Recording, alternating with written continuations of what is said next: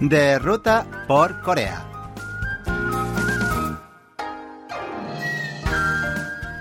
Hola amigos, les saluda Lucas Kim en este 6 de junio, fecha en que celebramos el Día de los Caídos aquí en Corea.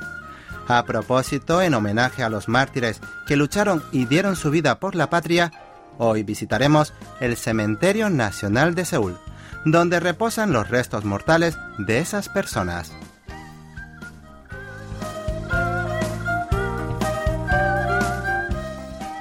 Donde hay un Estado, inevitablemente hay guerras. A lo largo de la historia, Corea también ha enfrentado varios conflictos bélicos que han dejado incontables víctimas. Sin ir tan lejos, el país estuvo bajo la ocupación japonesa por casi cuatro décadas, desde 1910 hasta 1948, y muchos políticos, intelectuales, estudiantes y civiles perdieron la vida en la lucha por la independencia de la patria.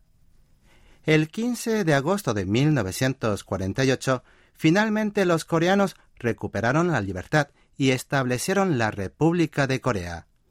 Pero la alegría no duró mucho, pues dos años después, el 25 de junio de 1950, estalló la sangrienta Guerra de Corea, que acabó con la vida de millones de personas hasta la firma del acuerdo de armisticio en 1953.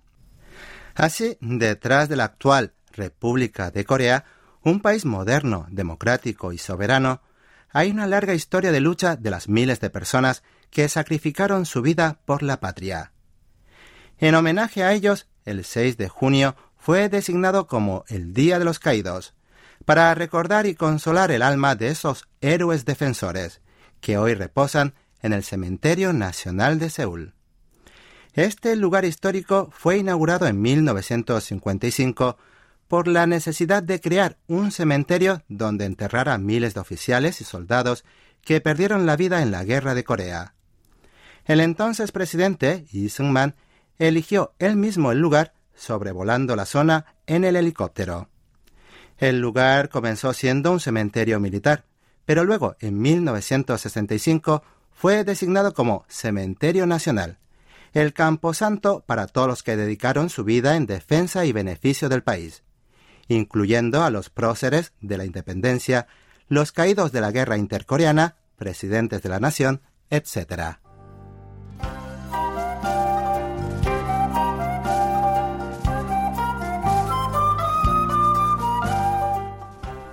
A lo largo de esos 64 años, en el Cementerio Nacional han encontrado su último lugar de descanso 165.000 almas de todos los valientes que han luchado por la libertad y la democracia de Corea.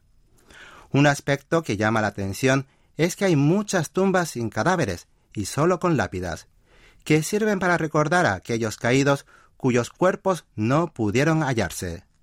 Asimismo, lamentablemente, también yacen muchos anónimos que no pudieron ser identificados.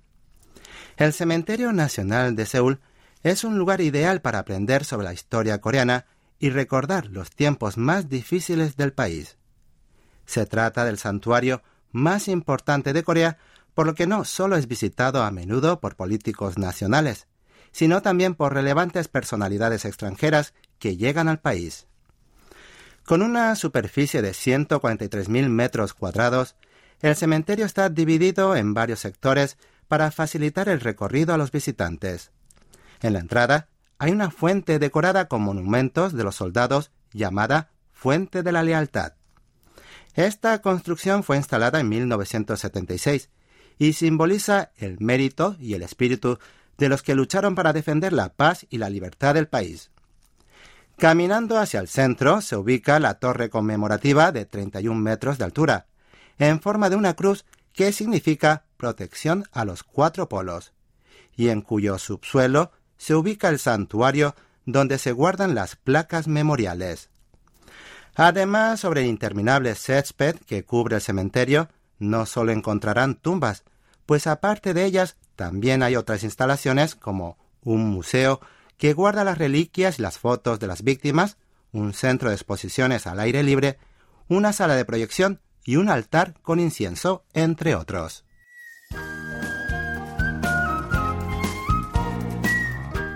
Bien amigos, esto ha sido todo por hoy. Esperando que hayan disfrutado de este recorrido imaginario por el Cementerio Nacional de Seúl, Lucas Kim se despide de ustedes.